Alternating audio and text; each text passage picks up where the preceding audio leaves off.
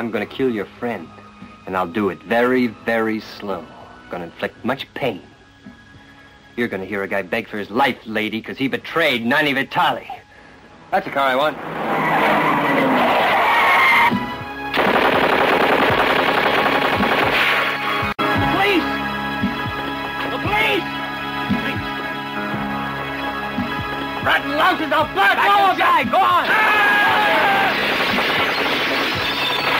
Hallo und herzlich willkommen zu Episode 385 des Bahnhofskino Podcast. Mein Name ist Patrick und bei mir ist der Daniel. Hallo.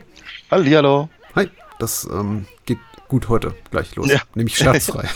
Ja, völlig, völlig scherzfrei. Ich muss aber auch ganz ehrlich sagen, ähm, bei den beiden Filmen heute fallen mir auch keine Scherze ein. nee, ne? Das ist. Ich weiß auch nicht. Ähm, verkommene Subjekte und verkommene Filme, über die wir heute Abend sprechen, wirklich. Oh ja. Aber. Aber mit Ja. Gusto. Ja, genau. Es macht doch so ein bisschen gut. Äh, gute Laune, vielleicht nicht, aber es macht Laune. Wie auch immer die geartet ist, das Ja. gilt es herauszufinden. Denn wir sprechen über Der Berserker aus dem Jahr 1974 von Umberto Lenzi im Original. Oh Gott, äh, Mi- Milano Odia, La Polizia non più sparare. Ja, So. klingt gut. Ja. Ich, ich meinte ja, es, es sei ein Polizioteschi, äh, Poliziotesco, aber ja, ich, ich glaube, dafür sieht man ein bisschen wenig Polizeiarbeit. Ich habe auch das Gefühl, ja. Es ist ein Kriminalfilm. Mhm, ein, ein, ein Gangster-Thriller. Und zum zweiten sprechen wir über so, so einen ähnlichen Film, könnte man behaupten, nämlich über Der Tollwütige aus dem Jahr 1977 von äh, Sergio Grico, im Original La Belva col Mitra. Und äh, sehr prominent besetzt, muss man sagen. Mit Ja. sehr vielen äh, Lichtgestalten des italienischen oder europäischen Kinos. Oder auch Mhm. Hollywood-Kinos, ja, doch. Alles, was Rang und Schulden hatte, wurde da irgendwie äh, nach, nach Rom bestellt. Oder nach Milan in dem Fall, ja. Ja, richtig, auf jeden Fall. Ähm, man, man- also äh, Kenner des Fachs werden schon so an den Jahreszahlen erahnen können und an den Titeln äh, 74 bzw. 1977 reicht es eben nicht mehr so einfach irgendwas zu machen, was im Fahrwasser von Hollywood-Filmen äh, schwimmt und so ein bisschen auch Verfolgungsjagden und äh, handzahme Schlägereien zu zeigen, sondern da muss man schon aufs Ganze gehen. Und ähm, entsprechend tun das die beiden Filme auch, über die wir heute Abend sprechen. Also es geht ordentlich zu, zur Sache Content Warning. Oder wie nennt man das? Parental Ja, Guidance? Ja. Mhm, Ja, Trigger Warning auf jeden Fall. Ähm, ich, äh, was, was mich sehr wunderte, ist, dass beide Filme verhältnismäßig blutleer sind. Mhm. Dafür, dass eben doch relativ viel Leute zu Schaden kommen und das auch auf nicht unbedingt immer angenehme Art und Weise. Ja, das war. Äh, wir beginnen mit dem, dem Berserker, glaube ich, oder? Ja, so rein rechnerisch tun wir das ja. Äh, der Berserker von Umberto Lenzi, Lichtgestalt des italienischen Genrefilms, Regisseur von äh, Spasmo, Großangriff der Zombies, äh, ein paar Jahre später auch mit Thomas Millian die Kröte gemacht, auch, auch, auch sehr beliebt. Also Regisseur, den ich sehr, sehr schätze, in den Hauptrollen äh, Thomas äh, Millian spielt Giulio, Henry Silva spielt den Kommissario Grandi und Anita Strindberg äh, ist auch noch äh, mit von der Partie, genauso wie Laura Belli. Anita Strindberg ist ja auch eine gute, also taucht da, glaube ich, auch in, in späteren Jahren so in jedem zweiten, jedem zweiten großen italienischen Horrorfilm auf. Lizard in a Woman's Skin mit Fulci, The Church mit äh, von Alolado, L'Anticristo mag ich sehr gern. Sergio Martino hat, mit dem hat sie Sachen gemacht. Also äh, ich, ich, Anita Strindberg ist auch einfach so eine Figur, die ne- eine Schauspielerin, eine Figur, die eher immer wieder aufschlägt in dieser Art von Stoff. Sehr, Ja. sehr gut. Äh, Musik von äh, Maestro Ennio Morricone. Mhm. Ab 18 steht hier. Oh, auch das Ja. noch. So, gibt's da Alright. eine, gibt's da eine, ähm, Die gibt's. ja, sehr schön. Ja, wir lesen sie vor. Oder ich lese Alright. sie vor. Geschrieben hat sie äh, Dr. Fibes, sehr nett. Und er schreibt, äh, der wahnsinnige, wahnsinnige Giulio, das ist Thomas Millian und seine äh, zwei Kollegen planen Marilou, die Tochter eines reichen Firmenchefs, zu entführen, um eine halbe Milliarde Lire Lösegeld zu erpressen. Kommissar Grandi, das ist Henry Silva, wird auf den Fall angesetzt. Grandi bleibt nicht viel Zeit, sich, sich sich Sache aufzuklären. Naja, die Sache aufzuklären. Giulio bringt jeden um, der sich gegen ihn stellt, egal ob Freund oder Feind, und Giulio hat nicht vor, Marilou nach Übergabe des Geldes am Leben zu lassen. So. Klingt ja gut, ne? Ja, Wie hat's dir denn gefallen? ähm, Blöde Frage eigentlich, ne? irgendwie schon, ne? Ja, Ja. aber, ähm, also, Weil wenn du sagst, wenn, wenn du jetzt sagst, so richtig gut, dann Ja. äh, entblödest du dich natürlich sofort als, als hemmungsloser Shovi und gewaltgeiler irgendwie Ja. sonst was. Also ich, ich, ähm, ich, ich, ich war sehr angetan von Thomas Median und, und, und Henry Silver. Mhm. Deren schauspielerische Leistung war, war toll. Ich meine, Henry Silver im, im, im Trenchcoat, der halt immer bedeutungsschwanger in die Kamera guckt und ihm mal nicht den, den Bösewicht geben darf, Mhm. Also abgesehen davon, dass das halt irgendwie ganz, ganz, ganz angenehm ist, ihn mal halt als den Guten zu sehen. Ähm, aber halt in, mit diesem, mit diesem Blick, mit diesem Trenchcoat, ich muss halt immer an Bullshit or Not, not denken von äh, Amazon Women on the Mar äh, Moon. Mhm. Das ist äh, sein, sein, sein, sein Kurzauftritt da. Aber er, aber er macht halt die Sache gut. Er ist ein, er ist ein guter Kommissar, ne? das, was er halt bringt. Und auch, auch wenn es dann am, am, gegen Ende des Films dann persönlich wird und so, auch das, das kann er eben mit dem, ähm, was, was, was einer Henry Silver halt so mitbringt, eben auch mhm. hervorragend transportieren, ist schön.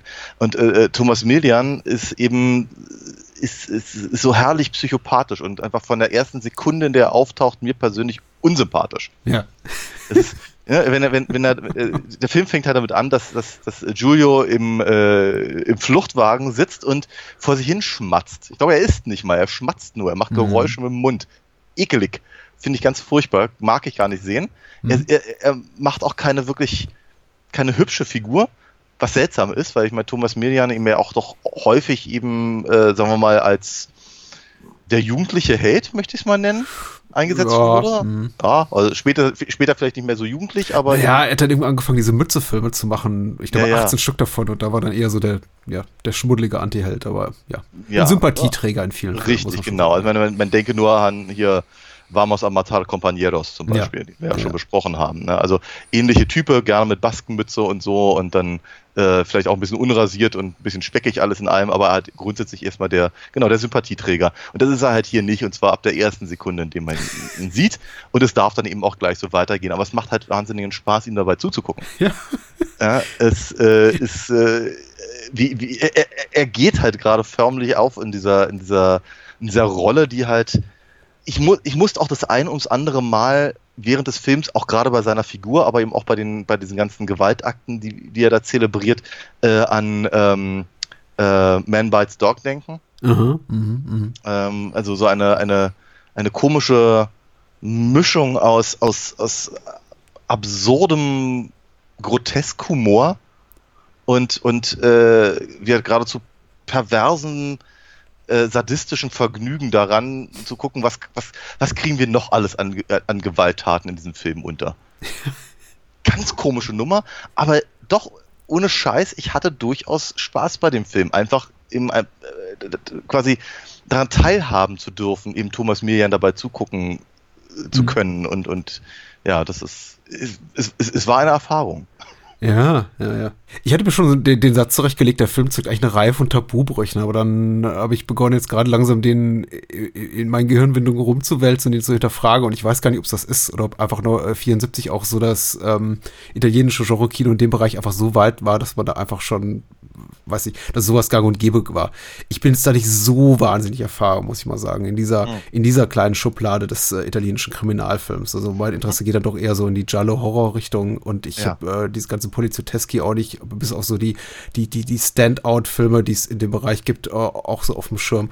Aber das hier scheint mir doch relativ schon gewagt und wagemutig zu sein in dem, was er so bringt. Und ich habe das Gefühl, um, Umberto Lenzi, der eben auch schon aus der sehr, sehr sleasigen Ecke kommt, der will schon was beweisen hier. Also immer wenn ich das Gefühl hm. hatte, der Film könne nicht weiter gehen, als er es tut, wenn dann eben auch auf Unbeteiligte geschossen wird und äh, Leute Messer in den Bauch bekommen, die es wirklich nicht verdient haben, dann setzt ja. äh, Lenzi und äh, die anderen Filmschaften hinter der Kamera und äh, Thomas Millian eben vor der Kamera nochmal einen drauf und bringt dann zum Beispiel äh, seine Geliebte um. Einfach mhm. so. Und das ist mhm. ja auch alles sehr kalkuliert. Das macht es eben so wahnsinnig ach, schockierend. Ich weiß nicht, ob der, der Film einen kann einen irgendwann nicht mehr schockieren, mhm. weil eben Giulio einfach äh, spätestens nach 20 Minuten als, als so abgrundtief psychopathisches Arschloch etabliert ist, dass es eigentlich keine, keine Rettung mehr für ihn geben kann. Und dennoch ja. schafft es der Film mich immer wieder doch zu überraschen, wie sadistisch er ist. Zum Beispiel in dem Moment, in dem er eben äh, Anita Strindberg umbringt, Achtung, Spoiler, äh, Julie, mhm. die seine seine Geliebte ist, seine Mätresse, seine, wie auch mhm. immer. Also ich glaube, für eine richtige Beziehung reicht es nicht, aber sie sind sich zugeneigt. Aber ja. erstmal scheint er sie zu vergewaltigen, wenn er sie zum ja. ersten Mal sieht. Da, da, ja. er, er, fragt ja gar nicht nach dem Beischlaf, sondern nimmt ihn sich einfach, obwohl sie ihn den wahrscheinlich auch so gegönnt hätte.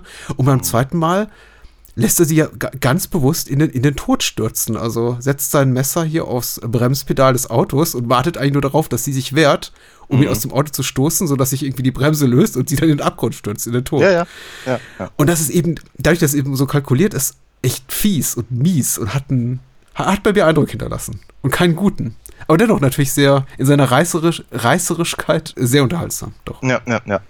Ja, durchaus. Ähm, so, so, so, aber so einen ähnlichen Gedankengang hatte ich eben auch, wenn sie dann eben voll unter Drogen, also sie haben gerade Marilou ähm, gekidnappt, ja. äh, natürlich nicht ohne ihren, ihren, ihren Lover umzubringen.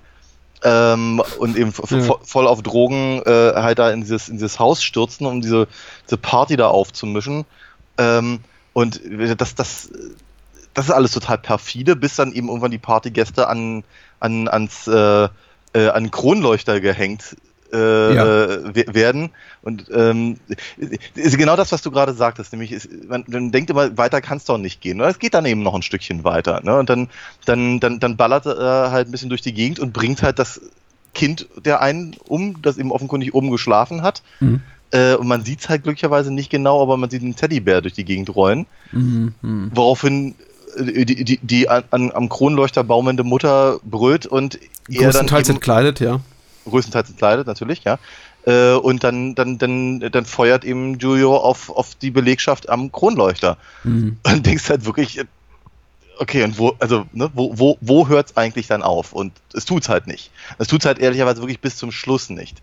Äh, die, die, die Haken, die dieser Film schlägt, um halt zu zeigen, was für ein Ekelpaket Giulio ist, sind divers und teilweise gehen sie halt sehr, äh, sehr in, in, ans Eingemachte, aber selbst eben der, der Schlussakkord, in dem er eben mit all dem ganzen Müll, den er, den er verzapft hat, durchkommt mhm. letztendlich, bis eben äh, Grandi, Henry Silver, das Gesetz in die eigene Hand nimmt. Ja. Äh, ist, ist eben auch nochmal so ein, so, ein, so, ein, äh, so ein Schlag in die Magengrube.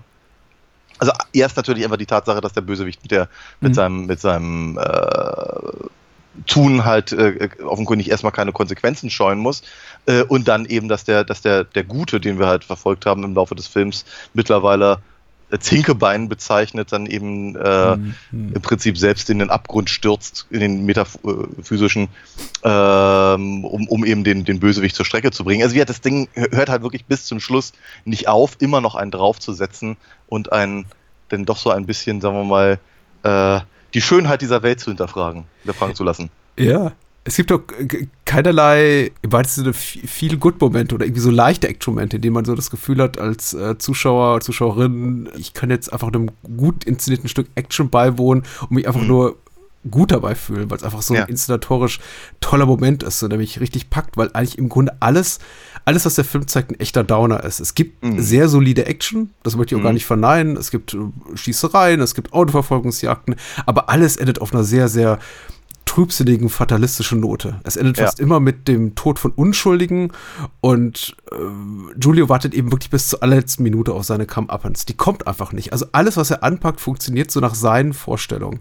Er ist ja auch unglaublich kalkulierend in dem, was er tut und er behält auch am Ende immer recht. Das hat mir irgendwann so Angst gemacht. Also mhm. ich habe ja gerade diese Geschichte da mit äh, ihm und, und, und Joni in dem Auto umschrieben, wo er offenbar schon sich dessen bewusst war, dass sie ihn früher oder später da rausstoßen würde, nur da, damit sie es dann mit ihrem Leben bezahlt. Aber wie er auch seine ehemaligen Kompagnons da, die ihn am, ihn am Anfang brutalisieren, noch dafür, dass er eben Gewalt ausübt und sagt, wie konntest du nur jemand erschießen? Und man, man ist auch so mhm. gewillt, ihn äh, sich für einen kurzen Moment dieses Films, für diese eine Minute, in der er verprügelt wird, auf seine Seite zu schlagen. Selbst die spielt er ja gegen die Polizei quasi auf oder, oder zieht sie gegen ihren eigenen Willen auf seine Seite. Ja. Also er ist ja unglaublich perfide bei dem, was er tut. Und das macht, glaube ich, auch der Ber den Berserker zu etwas Besonderem, also den Film der Berserker mhm. zu etwas Besonderem, dass eben mhm. Giulio kein einfach irrer Psycho ist, das ist er auch, sondern ja. er ist auch unglaublich unglaublich schlau dabei. Ja, aber so wirkt er ja meistens nicht, ne? Das ist ganz komisch, weil er, er wirkt halt meistens, als würde er unter Drogen fabulieren. Ja. Und, und, und, und halt hat eine sehr, eine sehr hohe Meinung von sich selber, obwohl er naja, er ist schon ein bisschen eklig alles in einem und, und ähm, die, die ganzen Sachen, die er so tut, die laufen ja nicht so, wie er sie plant. Nicht wirklich. Aber er, aber er schlägt aus allem, was ihm auch äh, Schlechtes passiert. Oder eben, wenn, wenn, wenn, also der, der, der, er, ist, er ist ein Würstchen. Er ist ein totales Würstchen, was man mhm. auch gleich in der ersten Szene merkt. Er schießt halt einen, einen Polizisten, der, der ihm einen Strafzettel äh, erteilen will, weil er ihm das Fluchtauto bei einem Banküberfall fahren soll. Mhm. Und da, dafür wird er halt verprügelt. Aber eben ähm, aus, selbst, selbst aus dieser, aus dieser Nummer zieht er halt einen gewissen Gewinn. Hm. Und, und äh, so, so geht das halt, so geht das halt die ganze Zeit weiter, dass er eben äh, irgendwelche großen Pläne hat, wie er eben den, den, ähm, den, den Vater von Marilou, ein, ein, was ist das, ein Großindustrieller, mhm. erpressen kann.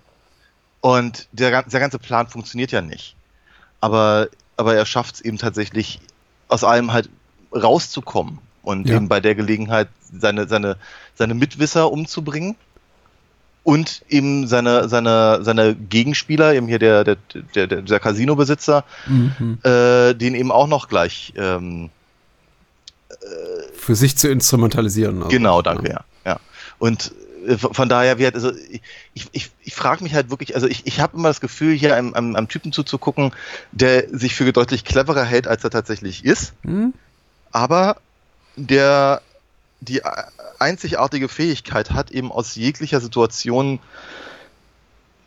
so glimpflich wie irgend möglich rauszukommen. ja. Zum Schaden anderer. Was für mich eben auch eine Art von, ja, Intelligenz ist vielleicht das falsche Wort, aber er ist, er ist smart in dem, was er tut. Er ist tatsächlich sehr, sehr wenig kalkuliert in dem Sinne, dass die Pläne, die er fasst, die ganze Entführung, kompletter mhm. Humbug ist. Also die ist ja. wirklich komplett übers Knie gebrochen. Und es, ist, es hätte mich auch sehr überrascht, wenn die so oder nur ansatzweise so, wie, wie äh, Julio sich das vorstellt, funktioniert hätte. Ja. Aber wenn es dann eben eskaliert und es einfach zu Szenarien kommt, mit denen, ja gut, wahrscheinlich etwas äh, vorherschauende Menschen auch hätten mitrechnen können, ist er eben unglaublich gut in diesem Thinking on your feet. Also ja, ja, diesen, genau. er, er, er, beschließt dann ad hoc irgendwas und meistens zahlt sich für ihn in positiver Art und Weise aus. Ja. Und, und, das bestätigt ihn ja dann darin, meistens irgendwie noch ein, ein anderes, größeres Ding irgendwie ähm, zu versuchen, was dann wieder nicht so funktioniert. Ja, natürlich. Weil er Aber, sich selber im Weg steht hm. meistens. Habe ich das am Ende richtig verstanden, dass er sogar aus, äh, aus reinem Kalkül auf die Hälfte des Lösegeldes verzichtet, weil er denkt, er käme damit davon? Ja, ja. so hatte ich es auch verstanden. Ja. Und dann, und, dann, und dann sitzt er halt am Ende da und, und, und, und schwingt große Reden und mhm. hat eben wieder eine neue Gruppe von Leuten um sich herum, die ihn ganz toll finden. Ja. bis, dann, bis dann eben, bis dann eben äh, Henry Silver auftaucht. Dessen da Rolle auch die Beine in die Hand. Ja. ja, auf jeden Fall. Äh, dessen Rolle ich ja echt interessant angelegt fand. Also, was mich tatsächlich so ein bisschen gestört hat, ein leiser Kritikpunkt an diesem wirklich sehr unterhaltsamen Film, ist, dass man das Gefühl hat, schon äh, die, die Szene mit ihm und äh, Thomas Millian wurden nicht zur selben Drehzeit gefilmt. Das ist im Grunde mhm. einfach ein völlig separater Film, der dort mit Henry Silver ab, abläuft. Die Leute ja. begegnen sich. Zweimal. Ja, aber auch da sind sie niemals im selben Bildkader, im, im selben Frame zu sehen. Wer weiß, ob die sich jemals begegnet sind, bis auf die letzte Szene. Ja, das ist eine interessante Frage. Also ich meine, wir, wir, wir haben einmal den Moment, wenn, wenn äh, Giulio äh, eben Grandi nach äh, fragt, wo er seine Zigaretten hätte Stimmt, er, er bekommen soll. Ne? Mhm. Ähm, ob die, ob die, ich gehe, ich ganz ehrlich, ich habe nicht das Gefühl, dass sie da, dass, dass sie diese Szene halt aus, aus zwei Perspektiven an unterschiedlichen Drehtagen gemacht haben. Du hast vollkommen recht, ja, danke, danke ja. für die Erinnerung. Ja, ähm, ich nehme alles zurück. Und dann haben, dann haben wir halt die Szene, wenn er, wenn er im, äh, im Polizeirevier ist. Mhm. Und er ihn er ihn auch fragt, irgendwie, haben, haben wir uns nicht schon mal gesehen. Auch das, klar, kann man machen, geht natürlich sehr wohl, ähm, aber mit Stand-ins und und und du oh nein ich wollte jetzt ja auch gar keine Wüstentheorien aufstellen du hast äh, äh bereits alles widerlegt ich habe die Szene äh, die, die, die Szene im Polizeirevier vergessen ja. Äh, mir, mir, schien es nur so, als ich sie zu Beginn da sah, nachdem Julio diesen Wachmann getötet hat, ähm, der ihn dafür belangte, dass er an einem äh, Zigarettenautomat da rumpopelt und äh, ja. dachte, mh, hm, das wirkt nicht so, als seien die jemals zum selben Drehort hm. gewesen. Aber gut. Ansonsten richtig beobachtet, dass die beiden haben wenig miteinander zu tun. Es ist ja eben auch so, dass das äh, erst, erst gegen, gegen ganz kurz vor Ende mhm. eben äh, Grandi überhaupt diese, diese das äh, am Zigarettenautomaten treffen wieder einfällt. Ja. Wor wor woraufhin er dann eben äh, diesen, diesen, Angriff da startet, bei dem er ja auch im, ins Bein geschossen wird. Oder vielmehr, er selber, äh, er selber ist ja gar nicht wirklich dabei. Er steigt aus dem Auto, wird angeschossen und danach ist er raus aus der Szene. Ja. ja und darf da halt noch ein bisschen, ein bisschen durch die Gegend humpeln und dann halt in diesem Casino auftauchen. Ansonsten haben, haben wir halt, wir haben wir halt im Prinzip diesen, diesen äh, schnodderigen Kleinkriminellen, der sich für was, für was Größeres hält. Achso, woran ich uns auch öfter mal denken musste, äh, hm. Merin. Ja. Hm. Äh, diese, diese erste Verfilmung vom, vom Staatsfeind Nummer 1, über die wir auch mal mhm. gesprochen haben, der war von 83, wenn ich mich nicht irre. Mhm. 81, also Anfang 80er. Mhm. Genau, aber eben also von der von der von der von der Großkotzigkeit und der gleichzeitigen Schnodderigkeit des, äh, des, des Hauptdarstellers äh, ausgehend fühlte mich da auch ein bisschen erinnert. Ja, ich würde mich ähm, an einiges erinnern. Also der Film hatte, hatte rief bei mir ständig Flashbacks äh, hervor, an, an, teilweise gelungenere äh, Filme, muss ich sagen, zum großen Teil. Also die Verfolgungsjagd hat mich sehr daran erinnert an, an, an äh, Fernando Di Leo-Streifen wie der Mafia-Boss. Äh, und äh, ich, ich musste zu Beginn denken, äh, zu Beginn, äh, als dieser, dieser Überfall stattfindet, ähm, die, diese Gummimasken haben mich sehr erinnert an die, an die ersten, an die, an, an das Opening von Point Blank, Gefährliche Brandung, dem Catherine ja. Bigelow-Film. Und, äh, und, und da, da taucht dieses Kind auf und ich bin sofort gedanklich bei, bei dem John Carpenter-Film. Assault, mhm. wo auch das Kind hier beim Eiswagen da erschossen wird. Und äh, mhm. hier hat das Kind zum Glück ein besseres Ende. Aber ich habe schon sehr, sehr häufig gedacht, hm, ich, ich, ich, möchte jetzt nicht behaupten, Catherine Bigelow hat diesen Film geguckt und gesagt, hier, das machen wir mal so ähnlich mit den, mit den Präsidenten-Gummimasken am Anfang von, von Point Break. Aber hier und da hatte ich schon das Gefühl, dass sich der ein oder andere Genre-Regisseur späterer Tage mal eine Scheibe abgeschnitten hat, weil das sind schon so, na, ikonografische Szenen wäre zu viel gesagt, aber da, da, sind schon einige denkwürdige Augenblicke dabei und auch wirklich gute Ideen, muss ich sagen, inszenatorisch. Da sieht man ich eben auch in Umberto Lenzi ist ein, ist ein guter Handwerker. Ich wollte nur ergänzen zu, ähm, äh, zu, zu, meinem Vermerk Henry Silver ist in einem anderen Film. Das meinte ich jetzt gar nicht immer nur, nur produktionsseitig, sondern auch tonal. Weil auf der einen Seite haben wir natürlich diesen, diesen wahnsinnigen actiongeladenen Crime-Thriller mit dem Oberpsycho Thomas Millian, also Giulio. Und auf der anderen Seite haben wir eben in, in sehr viel äh, geringere Anzahl an Szenen, an Momenten, die, die Henry Silver hat, einfach ein relativ nüchternes Police Procedural, habe ich das Gefühl. Mhm. Mit so richtig, äh, mit, mit, mit Szenen zum Thema hier Waffenforensik und sowas. Also da wird richtig knochentrockene Ermittlungsarbeit gezeigt. Ja. Und das hat mich dann doch überrascht, wie, wie kühl und wie professionell Henry Silver agiert. Er ist ja gar nicht so dieser Charles Bronson-Verschnitt zu Beginn, zu dem er dann am Ende wird, als er dann irgendwie zum, zum Selbstjustiziar wird. Ja. Äh, sondern ein sehr professionell handelnder Kommissar mit ordentlich viel Erfahrung und sagt, der, der, der eigentlich nichts aus der Ruhe bringt. Es, es, ist, es, ist, es ist tatsächlich ein tonaler Unterschied, den, den ich am Anfang etwas verwirrend fand. Mhm. Nicht, nicht, nicht, dass er mir nicht gefallen hätte, aber ich hatte schon, schon ab und an so das Gefühl, äh, der, der spaßigere Teil war eben dann doch der, eben dem, dem, dem, dem Irren halt dabei zuzugucken, wie er, wie er, äh, wie er seine, seine Fantastereien da irgendwie ausheckt und, mhm. und seine, die Leute da auf seine Seite zieht und dann alles irgendwie den Bach runtergeht und Leute umgebracht werden. Und wenn dann, wenn es dann eben zu, zu den Polizisten wechselte, dachte ich, okay, das ist jetzt ein bisschen boring. Ja, ja. Aber je länger ich halt dann auch da in diesen Szenen drin war, umso cooler fand ich das dann eben auch. Also auch wie die, wie die man miteinander reden, dann einfach so kleine, kleine Szenchen wie irgendwie, hast du mal eine Zigarette? Ah, nee, meine, meine sind auch gerade alle und so und dann, also diese, diese, ja, da sind einfach, einfach, einfach schöne kleine Mo Momente drin gewesen, so dass ich halt mich dann eigentlich daran wieder ganz wohl gefühlt habe. Und wenn dann eben der, der Wechsel zu der, tja, Haupthandlung, wenn man so möchte, äh, äh wieder äh, vollzogen wurde, dachte ich halt, uh, ich, ich weiß gar nicht, ob ich gerade die Kraft habe, dem zuzugucken. ja, es, es, sorgt auch für ein interessantes Erzähltempo. Das ist ja ganz mhm. anders. Also, wir, wir, haben, wir haben im Vorfeld unseres Gesprächs da eigentlich so ein bisschen über, über die Gleichheit oder Ähnlichkeit der beiden Filme, die wir heute Abend gesprochen, äh, äh, über die wir heute gewitzelt. Und äh, da ist schon sehr vieles sehr ähnlich. Aber eine ganz andere erzählerische Dynamik äh, vom, vom Berserker äh, im Vergleich zum Tollwütigen ist natürlich, dass ähm, es im Berserker unglaublich lange dauert, bis Henry Silver dem Bösen auf die Schliche kommt, während der Tollwütige eben die, die, die kürzeste aller Routen nimmt und einfach äh, den, den, den Kommissar bei seinem Papa, der eben Anwalt ist, anrufen lässt oder, oder Richter ist und sagt, hier, bring mich mal up to speed, äh, sag mir mal alle Infos, die du hier über den, über den Baddy hast und äh, ich bin ihm sofort ja. auf den Fersen. Bei Berserker dauert es richtig, richtig lange und wir kehren eben immer wieder zu Henry Silver zurück und er redet da gerade mit einem Pathologen oder einem Forensiker oder mhm. irgendeinem seiner Kollegen und die sagen, ja, es dauert noch drei Tage, bis die Waffe aus dem Labor zurückkommt und das erlaubt natürlich Julio unglaublich viel Schindluder zu treiben in der Zeit. Was ich ehrlich gesagt, also für mich so betreffend Unterhaltungswert als sehr gewinnbringend empfand. Das war das ja einfach, dass man Giulio relativ alleine schalten und walten lässt über den Großteil der Spielzeit des Films. Und ja. der Kommissar eigentlich gar nicht im weitesten Sinne stört. Äh, irgendwann habe ich mich dann schon danach gesehen, dass er stört, weil irgendwann wurde es mir dann einfach zu, zu verkommen und die, die Szenen, in denen äh, die, die auch, auch sexuelle, nicht nur moralische, sondern auch sexuelle Verkommenheit, die angebliche von Julio sich so manifestiert in diesen Momenten, in denen er sich da durch, durch eine männliche Geisel einen Blowjob verpassen lässt und mm. dann, dann seine Companeros sie dazu auffordert, die, die, die, die Geisel zu vergewaltigen. Er, er sagt dann, hier, fix sie, Vittorio, weil, weil er selber anscheinend bei Marilu keinen hochkriegt. Das ja. waren dann schon so Momente, wo ich dachte, ich weiß nicht, ob du Film und du Filmemacher Umberto Lenzi, Drehbuchautor Ernesto Gastaldi, die Intelligenz oder die Sensibilität haben, um solche Themen anzugehen. das war, das war etwas. Ja ich möchte nicht sagen cringe, äh, das wäre zu, zu weit gegangen, aber fühlte sich für mich etwas übers Ziel hinausgeschossen an.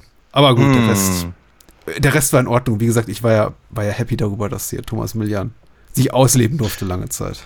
Äh, richtig, also das, äh, ich, ich, ich, glaub, ich glaube, ausleben ist da das auch das richtige Wort. Weil ähm, man hat schon, man hat schon so das Gefühl, dass er da, dass er da äh, also ne, neben, neben so Manierismen, wie halt zum Beispiel dieses, dieses dieses Rumgeschmatzer, was ich mhm. vorhin schon ja, gesagt habe, ja. macht er öfter mal. Wie, ähm, äh, neben diesen Manierismen hat man eben schon das Gefühl, dass er da, dass er da eben sehr, äh, sehr drin aufgeht, mal so ein, so ein, so ein, so ein mhm. richtiges Ekelpack zu geben.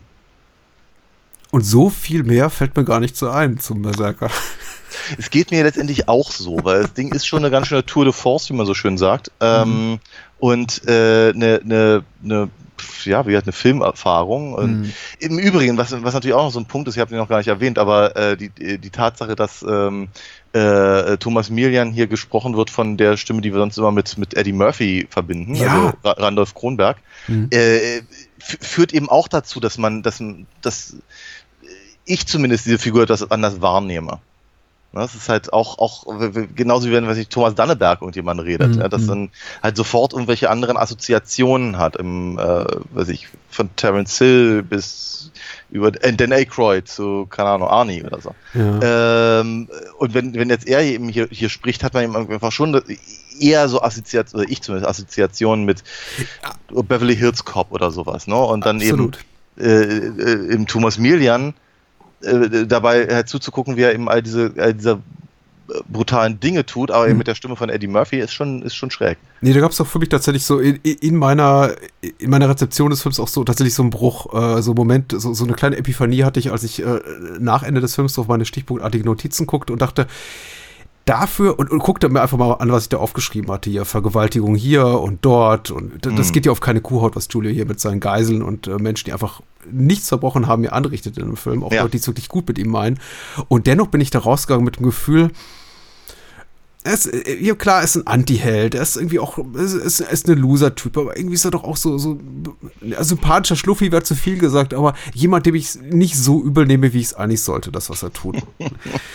äh, hm? Ich, ich war ja sehr angetan. Also tatsächlich, äh, auch, auch, ich fand den eben auch inszenatorisch gut. Also nicht nur, nicht nur als irgendwie so als, als gutes, gut abgehangenes Stück Sleaze, wirklich auch, auch von hohem Unterhaltungswert und äh, gut, gut verträglich. Ich fand tatsächlich ihn auch inszenatorisch gut. Ja. Nicht auf der Höhe von wirklich großartigen Actionfilmen oder Thrillern dieser Zeit, e-, egal welcher Herkunft, ob italienisch oder sonst mhm. woher.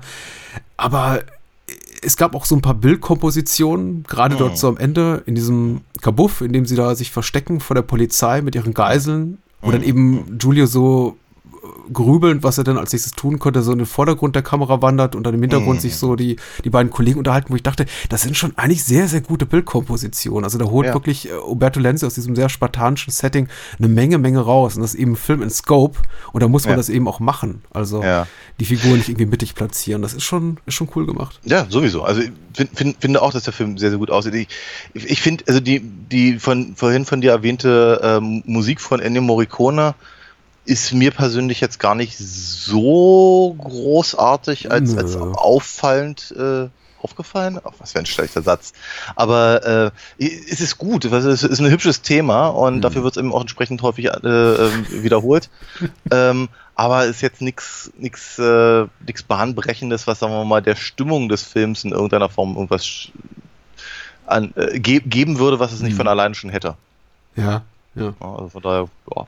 Ja, ist jetzt auch nicht das äh, bei mir bleibende Element des Films gewesen, tatsächlich. No. Also ich, ich, wusste, was ich an der Musik von Ennio Morricone habe, glaube ich, in dem Moment, als ich äh, begann, der Tollwürdige zu gucken und ein bisschen länger zu gucken und dann eben doch ja. merkte, okay, da macht es dann eben doch nochmal einen Unterschied, ob du eben Morricone ja, ja. hast oder wer auch immer den Scott zu der Tollwürdige komponiert hat.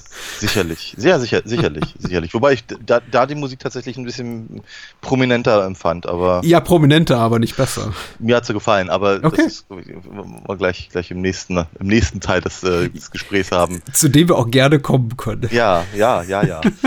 Genau. Ray Lovelock wollte ich gerne noch äh, zumindest, also Name droppen einfach mal, weil er eben auch eine prominente äh, Persönlichkeit ist, nicht nur im ähm, europäischen Kino, als, als Carmine und der eben auch am Ende ins Gras beißt, genau wie Marilou, tut mir leid wegen des Spoilers, auch wieder so ein Tabubruch-Moment, nämlich der, dass am Ende wirklich keiner überlebt. Nicht mal die Unschuldigsten aller Unschuldigen. Henry Silver. Henry Silver Henry überlebt. Silver überlebt, ja, aber wird abgeführt. Du mutmaßlich verbringt er den Rest seines Lebens im Knast oder zumindest eine sehr lange Zeit. Ja, ja. ja.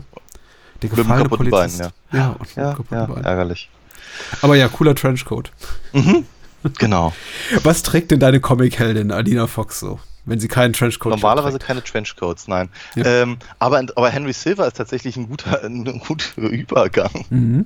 In, der, in der aktuellen Geschichte, die ich gerade, die ich gerade zeichne, habe ich äh, mein, mein, mein Bösewicht so ein bisschen äh, an, an Henry Silver erinnern lassen. Mhm ein, ein, paar von den, von den Eigenheiten, was so, so die Augenpartie angeht und die, und die schlechte, äh, schlechte Frisur und so. Und schlechte Frisur? Ja, ich fand, Henry Silver ist ein Typ, der, der mir schon in jungen Jahren immer auffiel, weil er so eine ganz seltsame Frisur hatte. Mhm. So, sehr, so sehr, sehr kantig, sehr, ganz, ganz kantige, ganz kantiger Scheitel und, und eben die, die Haare dann halt über den Ohren meistens und so. Also ganz, ganz seltsam. Also ich, ich, ich glaube, das erste Mal, dass ich den überhaupt äh, äh per Namen wahrgenommen habe, war in Buck Rogers, also dem, mhm. dem Pilotfilm, der hierzulande im Kino lief. Und so, und aber wie, seit, danach ist er mir etliche Male aufgefallen und da er ja auch in, in Mission Impossible etliche Male auftauchte und ich die Serie sehr mag und ich mich eben in meiner Comicreihe Alina Fox ähm, da ja gerne mal drauf beziehe, habe ich eben beschlossen, in der neuen Ausgabe muss, muss Henry Silver oder ein Charakter wie Henry Silver eben einfach auch mal auftauchen. Das, das, das gehört sich einfach so. Genau, ansonsten gibt es natürlich eben auf alinafox.de, meiner Webseite, noch ganz andere Hefte, die ja auch schon fertig sind die man natürlich wahnsinnig gerne bestellen kann im dortigen Shop. Da würde ich mich sehr darüber freuen. Ähm, denn jede Unterstützung hilft, damit ich halt auch das weitermachen kann, was ich da gerne, gerne tue. Und ähm, ja, den, den, den Sammelband zum Beispiel gibt es auch immer noch. Den kann man auch, auch sehr, sehr gerne bestellen, wenn man so auf einen Schlag mal eben äh, fünf Hefte haben möchte, plus Zusatzmaterial und noch und nöcher. Was 250 Seiten habe ich mehr oder weniger.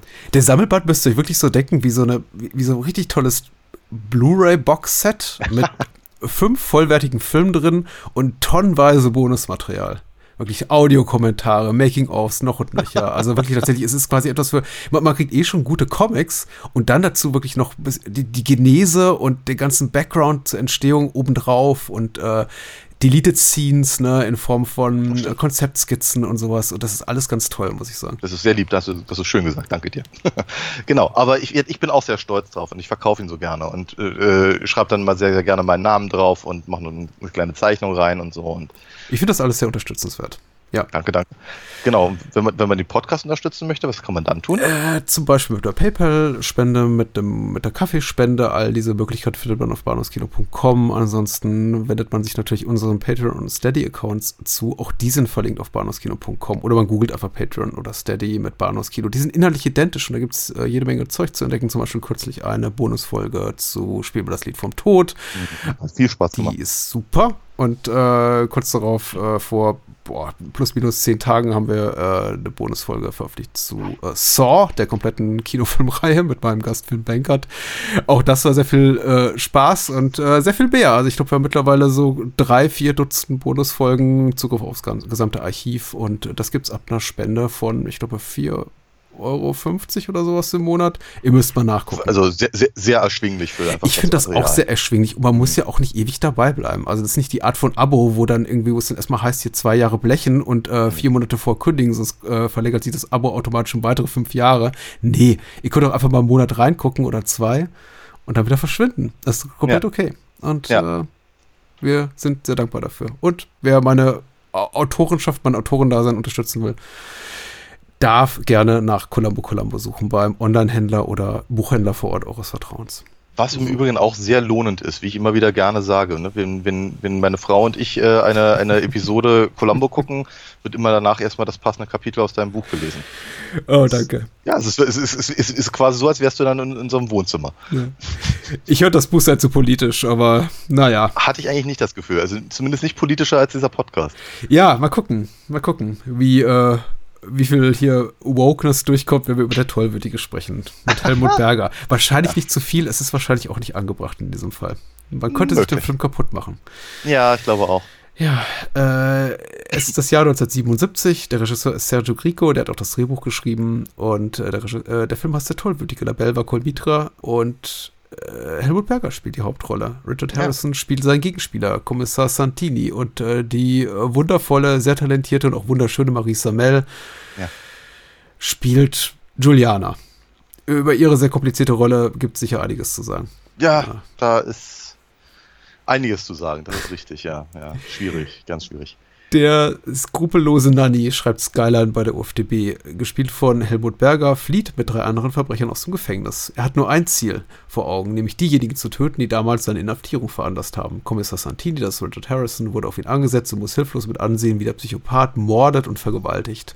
Inzwischen hat Nanny den Vater und die Schwester des Kommissars in seine Gewalt gebracht. Ein hohes Lösegeld und freier Abzug werden gefordert. Mhm. Ich ich kann es gar nicht elegant überleiten zu der Frage, wie es dir denn so gemundet hat, denn ich meine auch schon alles gesagt zu haben, was mir so einfällt. Ich meine, erwähnenswert ist vielleicht noch die Tatsache, dass der Film böse gekürzt wurde für die deutschsprachige Veröffentlichung, allerdings mhm. nicht in seinen Gewaltszenen, äh, mhm. sondern tatsächlich nur, fast nur in Handlungsszenen. der ganze Schlock, der ganze Sleaze, der ganze Schmuddel blieb uns erhalten. Dann ja, sehr, sehr, sehr Bahnhofskino-isch dann dadurch, ne? Also ja, auf jeden Fall quasi auf das, auf das, auf das Wesentliche reduziert. Ja. Von, äh, ich glaube, 100 Minuten auf 85 Minuten runter, runtergerissen. Ja. Muss man mal hinkriegen. Ja. Ähm, genau, also die Version, die wir gesehen haben, äh, ist äh, da dann eben auch durchaus noch mit ein paar, mit ein paar äh, englischen Fetzen versehen. Mhm. Also, dass man das eben auch noch mitbekommen hat, alles sehr, sehr schön und alles sehr, sehr gut. Erwähnen sei vielleicht noch ähm, der Gastauftritt, der Prominente von Mad Dog Killer, so der englische Verleihtitel im Hollywood-Kino des Quentin Tarantino im Jahr 1997. Dort gucken ihn nämlich, ich glaube, Bridget Fonda und äh, Robert De Niro bekifft auf der Couch. Also, äh, da war der Tollwütige, da war Helmut Berger auch schon sehr präsent. Mir hat er ja sehr gut gefallen, muss ich ganz ehrlich sagen. Mhm, mhm. ähm, aber auch gerade in seiner äh, also, oder anders gesagt, ich habe mich etwas weniger schmutzig gefühlt als bei, bei, bei der Berserker. Ja. Was vielleicht aber auch an der Schönheit von Helmut Berger liegt. Weil, also, Heide Witzka, also, also äh, der, der, der Mann konnte mal was gut aussehen, ne? Also, ja. ähm, das, das war ja auch, glaube ich, sein, sein, sein Claim to sein, Fame. Ja, sein Claim to Fame, Dankeschön. Ja, sein, sein großes Aushängeschild und, und äh, genau. Ähm, aber er, er, er, er, sieht, er sieht schon, schon wahnsinnig, wahnsinnig gut aus. Und ähm, der Film selber sieht aber auch sehr gut aus. Ich habe in, äh, in einer äh, Kritik, die auch in der Wikipedia zitiert wird, wird das mit einem Comicstrip verbunden. Und ja, ich musste etliche Male denken an so klassische italienische Comics Dylan Dog und sowas in der Richtung. Und mhm. also so einfach was, was so die, die, die Einstellungen angeht und auch die Ideen, die sie da haben, auch durchaus sehr, sehr viel alte EC Gangster-Dramen, was ich so mit jemandem irgendwie verbuddeln, dann mit Kalk übergießen und, oh. und, und, und, so, und so eine Scherze. Ne? Also all, die Dinge, für die Frederick Wortham, äh, die, die äh, in den 50ern die, die äh, Comic-Verlage ähm, geschunden hat die dann, die dann in Sin City alle wieder aufgetaucht sind, die ganze oh, was, was, was, haben die, was haben die Italiener mit diesem Brandkalk? Das ist jetzt schon der zweite Film nach äh, über dem Jenseits The Beyond, äh, von dem, vor, vor, Ungelö von dem unge ja, ungelöschter Kalk, ja, das ist, äh, das ist, das ist. Ich weiß, was das ist, aber ja. warum? Ich sehe das nicht gerne. Nee, ne, aber äh, ich, ich, ich glaube, es ist eine gute Möglichkeit, um seine Spuren zu äh, verwissen. ja, vermutlich. Ne? Also ist so, ist so ein ist so ein bisschen wie, wie, keine Ahnung, Tony mhm. Soprano und Christopher mit, mit, mit, mit, mit, mit Axt im, ja. im im, äh, im, Badezimmer oder oder die oder die die die Badewanne äh, mit mit mit äh, mit Säure in Breaking Bad oder so. Mm, ne? also, mm, ich glaube, das ist so ein ähnlicher. Ja klar. Ja. Ähm, genau, aber auf jeden Fall. Äh, ja, also ich nochmal, ich fand, ich, okay, die, die, die Story von der Tollwütige ist erschreckend dünn. Mhm. Also die ist sogar noch dünner als beim Berserker. Obwohl die Filme sich halt rein, rein, rein plottechnisch sehr, sehr ähnlich sind. Ne? Also äh, Gangster auf der Flucht ähm, und, und äh, äh, viele Leute kommen zu Schaden und äh, dafür, dafür gibt es dann immer noch äh, die eine oder andere Entführung und einen äh, Detektiv oder einen Kommissar, der die Sache sehr persönlich nimmt. So, oh, das, ja. hm. das, das, ist so im Prinzip die Zusammenfassung für beide Filme. Hm. Ne? Und äh, äh, aber äh, ich, ich glaube, nochmal, der Tollwütige ist halt ein bisschen weniger eklig. Hm. Und das mag allein an Helmut Berger liegen, wobei Helmut Berger dadurch auf, auf mich, also andersrum, äh, Thomas Mirjan wirkt, wirkt auf mich irgendwie ungewaschener ungewaschener, aber vor, vor allem auch, auch, naja, schon wieder dieses hässliche Wort authentischer. Ja. Ja. Und Helmut Berger sieht eben aus wie aus dem Film gestolpert. Mhm. Ja, und dann ist er eben der Bösewicht. Der, der Bösewicht tut eben böse Dinge. Und das macht er. Und das macht er auch wiederum mit Gusto. Ja, ähm, und, und man sieht eben auch, wie, wie wahnsinnigen Spaß eben Helmut Berger dabei hatte, eben mal, mal, mal so eine Rolle zu spielen und nicht irgendwie nur den, keine Ahnung, den leidenden Lover. Mhm. Ja, aber dadurch, dadurch wirkt es auch einfach filmischer oder, oder, oder, oder pulpiger vielleicht oder so und, und weniger, weniger aus dem Leben begriffen. Und ich glaube, deswegen habe ich mich auch bei dem Film nicht ganz so schmutzig gefühlt. ja, ich versuche dir zu folgen, aber ich kann es nicht wirklich, glaube ich. Oh, das tut mir leid. Ich, ich, glaube, nee, ich möchte auch nicht widersprechen. Ich glaube, es liegt tatsächlich, es, es hat sehr viel mit Helmut Berger zu tun. Ich würde auch diesen Faktor, einfach die, ähm, die Tatsache, dass er eben die Hauptrolle hier spielt, nicht unterschätzen. Die trägt sehr zu meiner etwas verschrobenen Wahrnehmung der Ereignisse an, ebenso wie es die Synchronstimme von Thomas Millian in der Berserker ja. tut. Ja, Nämlich, dass ich eben bei all dem Schabernack geht nicht weit genug bei all dem, bei all dem Schmuddel, der dort stattfindet und den wir bezeugen müssen, immer denke, ja, aber ist doch Helmut Berger, kann ja nicht so schlimm sein. Er hat ja immer noch eine gewisse Eleganz dabei. Er hat schon mhm. etwas Abgründiges, zutiefst Verkommenes. Also da mhm. schlummern schon Abgründe hinter dieser sehr attraktiven Fassade. Und das beweist er ja auch in, in, in Dutzend anderer Filme. Dafür castete man ihn ja auch sehr, sehr gerne. Er hat ja einfach diese, dieses, dieses Ambivalente, dieses Doppelbödige einfach auch. Also, Spät, spätestens äh, äh, seit Phantomas natürlich, ja. Ja, ja. Also er hatte, hatte ja diese, diese, diese Fernseh, was war das, ein Vierteiler oder so? Ah, der, in ja. Den mm. in den End-70ern gab es eine Fernsehserie. Ich glaube, es waren mehr, Mehrteiler. Ja. Äh, und, und, und, und Berger hat halt Phantomas gespielt, ja. Das, das war das erste Mal, dass ich ihn wahrgenommen habe. Sehr gruselig damals. Und auch sehr, sehr brutal für einen Fernseher. Egal. Aber darüber könnte man eigentlich auch mal reden. Thomas ist klasse. ähm, ich ich, ich habe tatsächlich, äh, ich, ich, ich assoziiere mit ihm ihn, mit anderen Rollen tatsächlich. Eher, eher mit seinen frühen Sachen äh, hier, die er mit Ludwig Conti gemacht so. hat und so. Ich habe, ja. ja. genau. Ich habe es relativ spät zu ihm gefunden und dann quasi eher so über die kanonisierten äh, Texte, mhm. über die kanonisierten Filme, so in, in, innerhalb seines Schaffens. Weniger über die Sachen, die er später in seiner Karriere gemacht hat, wo man dann Ach, schon sagte, ja, er ist so ein bisschen auf dem absteigenden Ast, wo er eben sowas gemacht hat wie das hier. Ja, eben auch nicht mehr so in der A-Liga gespielt hat. Also er war schon immer noch ein Star und mhm. hat ihn eben auch für das gecastet, was man mit ihm assoziierte. Nämlich ich habe so dieses, dieses sexuell sehr undefinierte, sinistre, äh, diese, diese, mhm. diese Aura, der eben mitbrachte und jeden Film hereintrug. Aber äh, es wirkte alles schon so ein bisschen durchgenudelt. Und das tut es eben auch hier, aber das passt ganz gut zu seiner Rolle. Er ist eben auch ja. jemand, der, glaube ich, gerne eine größere Nummer wäre, als er es ist. Mhm, und mhm. äh, versucht das an jeder Stelle zu beweisen, dass es irgendwie immer noch drauf hat. Die, diese, diese, diese exzessive Art, wie er Gewalt ausübt, auch wenn sie vollkommen unnötig ist. Einfach mal Leute erschießen, auch wenn sie ihm nichts tun. Ach, da läuft eine alte Frau, kreischen um die Ecke, ja. Schuss in den Bauch. Ähm, ja, genau reicht ja. ja. nicht, dass ich meinen ehemaligen intriganten Kompagnon einfach mit, mit auf die brutalstmögliche Weise um die Ecke bringe, nämlich erstmal verprügeln und dann einfach bei lebendigem Leib mit Brandkalk übergießen. Nee, er muss ja vorher noch bezeugen, wie ich seine, seine Geliebte vergewaltige. Und das ja, wird ja, eben auch wirklich in aller Ausführlichkeit dargestellt. Da erspart uns auch jeder Regisseur Sergio Rico nichts. Das ist irgendwie der, der hält da einfach mal so ein, zwei Minuten drauf, wie Marisa mhm. Mel äh, hier von, von Helmut Berger niedergedrückt wird. Mhm. Aber doch, also ich, ich wollte nur sagen, ich stimme dir zu deiner Wahrnehmung, deine Wahrnehmung von, von Helmut Bergers Star-Persona und der Rolle, die er spielt, ich glaube, da, da, sind, wir, da sind wir ziemlich d'accord. Ich fand aber äh, der Tollwütige mitnichten weniger schmuddelig als der Berserker. Ich fand ihn mhm. auch gleichermaßen unangenehm tatsächlich mhm. in dem, was ja. er tut.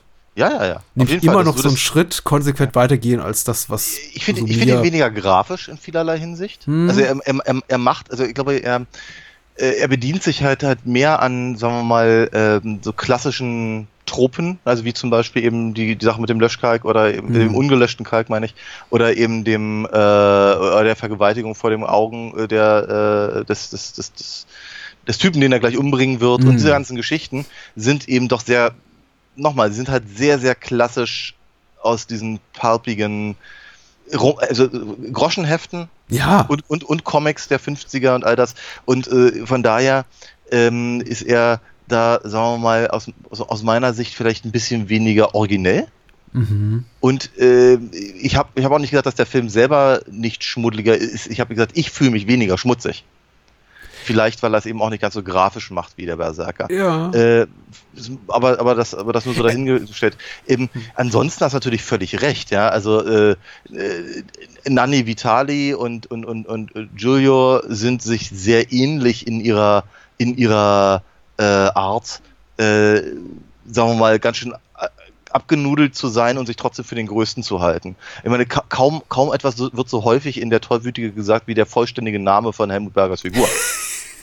Ja, das ja? ist mir aufgefallen. Also, ich bin Nanni Vitali, das ist Nanni Vitali. Ah, da drüben ist übrigens Nanni Vitali. Mhm. Und dann, äh, dann Berger wieder, ich bin übrigens Nanni Vitali, mach keinen Scheiß mit Nanni Vitali. Mhm. Na, also, das ist schon, ist schon sehr, sehr deutlich. Das ist alles sehr auf seine Figuren, auf seine Rolle und auf, auf, auf, auf, auf seine, seinen, seinen Status quasi innerhalb dieser ganzen Handlung. Halt ja, ja, sehr gut, sehr gut beobachtet. Mhm. Und äh, damit ist das natürlich alles auch sehr, sehr an, an der an, an, an der Star, Star in irgendeiner Form angehängt. Es ist aber eben, das war mein, mein Ansatz gerade, zu sagen, äh, es ist halt sag mal, in dem, was da passiert, jetzt nicht wahnwitzig originell, weder von der Handlung her noch von den Abfolgen der, äh, der, der, der einzelnen Szenen, der Gewaltverbrechen, die ihm Nanny und seine Kompagnons halt so äh, ähm, äh, ab, zelebrieren geradezu. Mhm. Auch, auch wieder von dem Ansatz, ne? ich breche aus dem Gefängnis aus, um mich an denen zu rächen, die mich ins Gefängnis gebracht haben. Mhm. Das, das, das, das, ist, das ist so eine Handlung, die halt wirklich irgendwie, keine Ahnung, wie nach dem dritten Grappa auf, dem, auf, dem, äh, auf die Serviette von, von der Kneipe irgendwie geschrieben wird. Ja, ähm, ja, ja. aber, aber, aber es ist auch ehrlicherweise nicht schlimm. Es ist halt überhaupt nicht schlimm, weil der Film eben dafür war auch zu, zu gut aussieht und eben zu viel eben auch sich, glaube ich, selbst bewusst ist, was er, was er da tut und weiß, wie, in welchem, in welchem Rhythmus er eben zum Beispiel Action-Sequenzen präsentieren muss, damit es mir als Zuschauer nicht langweilig wird. Mhm. Weil ich werde ja die ganze Zeit, das ist ja Titillation, die ganze Zeit. Wird die ganze Zeit immer äh, äh, quasi äh, äh mit, mit irgendeinem neuen Ding halt äh, äh, konfrontiert, das dann, das dann so die, die, die, die, die niedersten Sinne quasi anspricht.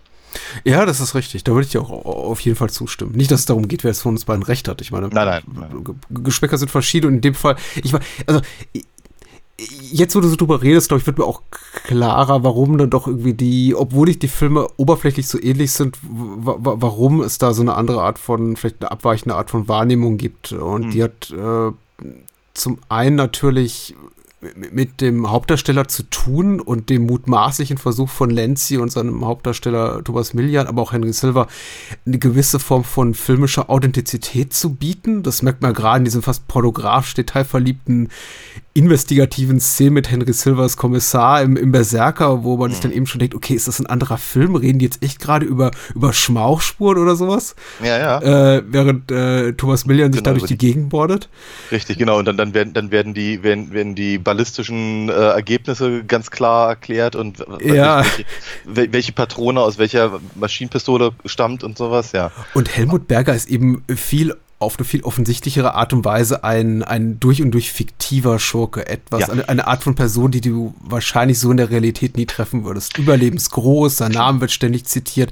Er, er beschreibt sich auch selbst immer unglaublich gerne. Er, er, es gibt ja, ja. zwei oder drei Momente, in denen er sich äh, Marie Samel unter anderem zuwendet und sagt, hier, du weißt, wie gerne ich töte, du kennst mich, ich bin der Allergrößte, ich töte für mein Leben gern. Und ähm, also es gibt die, immer diese, diese expositorische Momente, die aufblitzen, die eben Helmut Berger seine Passion, nämlich das Morden und das Verbrechen beschreibt. Und ja, äh, ja, ja. das macht natürlich den Film. Hätte er eine schwarze Maske, wäre er Diabolik, ja. Ja, natürlich. Von der ersten bis zur letzten Minute artifizieller und vielleicht klassisch filmischer und deswegen nicht Ja. so unmittelbar in dem Eindruck, Ja. den er hinterlässt, was so die, die äh, dargestellte Gewalt betrifft. Denn die ist ja auch durchaus auch, du, du sagtest ja auch ganz zu Beginn unseres Gesprächs, es ist jetzt nicht, äh, da wird nicht wild rumgesplattert, aber die ist schon, also die tut schon weh. Da werden Mhm. keine nackten Frauen am Kronleuchter aufgehangen, aber doch reichlich Leute erschossen und auch Mhm. bei keinen Fall gewaltigt. Und ich meine, wenn sich eine Brust entblößen lässt, dann wird die eben auch entblößt. Natürlich. Aber äh, Jede Gelegenheit sie, genutzt, ja. Mhm. aber sie folgt, glaube ich, mehr erzählerisch auch konventionellen und auch darstellerisch konventionellen Mustern. Nämlich am Ende stirbt dann eben doch, also stirbt nicht der Böse, aber kommt dann, wird dann einer gerechten Strafe zugeführt. Der Kommissar triumphiert dann eben doch. Die beiden letzten Opfer werden gerettet. Also gehorcht er doch, da, doch auch eher Mhm. Richtig. so klassischen filmischen Genau. Konventionen. Genau. Der, der, der, der, Vater vom Kommissar darf noch dem lieben Gott danken. Vor allem dafür überleben. Also Ja, genau, wie, wie, das wie auch. das so geht, das habe ich mich da doch gefragt mit irgendwie Ja. drei, vier Schüssen in den Unterleib. aber Äh, also, wäre es ein Hollywood-Film, würde ich sagen, da hat irgendwie das, das Stu- das Studio oder, Ja. oder die, Test, Test, die Zielgruppe irgendwie nochmal Ich abgestimmt. habe mir das gleiche gedacht, weil wir haben ja fünf Minuten vor eine Szene, der eben mehrfach in den Oberkörper geschossen wird Ja. und äh, dann auch Helmut Berger wirklich durchdreht und seinen, seinen Assistenten, seinen, seinen, seinen Kompagnon da verkloppt Ja. und sagt, hey, wie, wie konntest du das tun? Du hast ihn umgebracht und was weiß ich. Und dann, Bim, Bimbo Pacesi. ja. Hm. Sterbend sieht dann eben der Vater, wie dann auch noch seine Tochter ähm, Ja. übergriffig behandelt wird.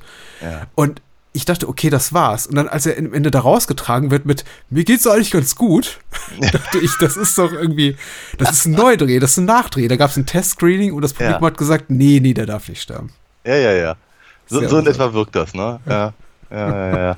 Wobei aber im Übrigen die, äh, es, ist, es ist ja so, dass die, also äh, die, die, die, die Rollen der Bösewichte ja quasi auf der Hälfte irgendwie ausgetauscht werden.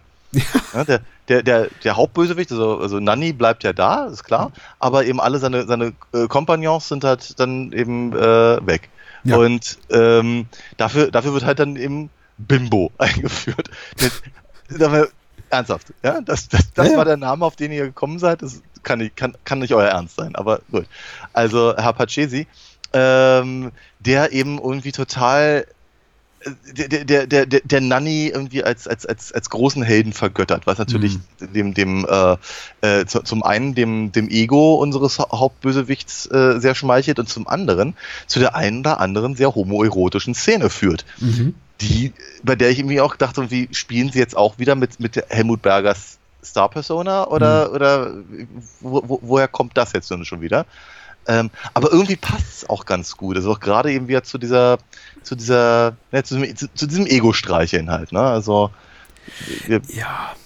Ich befürchte fast, ich, ich meine, äh, weniger wohlwollend und ich meine, das, was wir wahrscheinlich auch vermutet haben, ist wahrscheinlich einfach, dass genau wie in der Berserker eben Homosexualität immer äh, ein, ein, ein, ein einfach sehr schlagkräftiges Attribut ist für moralische Verkommenheit. Und das wird ja auch hier Mhm. Thomas Millian zugeschrieben in der Berserker, indem er eben sagt, Mhm. hier, verpasst du Ja, mir einen. Blowjob, sagt er zu einem Mann, mir egal, ob Mann oder Frau, ich nehme alles und Mhm. Ja, ja. ja, Ja, ja, das ist ja durch, durch, durchaus richtig, wobei aber eben natürlich gerade durch, durch, durch Bergers äh, nicht Ja, nur die. Arbeit, sondern eben auch sein, sein, sein, sein Privatleben mit Visconti Mhm. äh, natürlich äh, da, da vielleicht dann doch noch eine etwas andere Komponente mit dabei Auf jeden war. Fall. Ja, ja, das ist sehr viel aber aufgeladen, ja, das stimmt ist ja schon zu. richtig, Mhm. dass, dass die, die Abartigkeit des, des, des, des Bösewichts eben natürlich gerne über äh, seine Sexualität in irgendeiner Form äh, ver, verhandelt wird und natürlich eben auch die, die brutale Sexualität von, von Nanny gegenüber eben ihr äh, Juliana.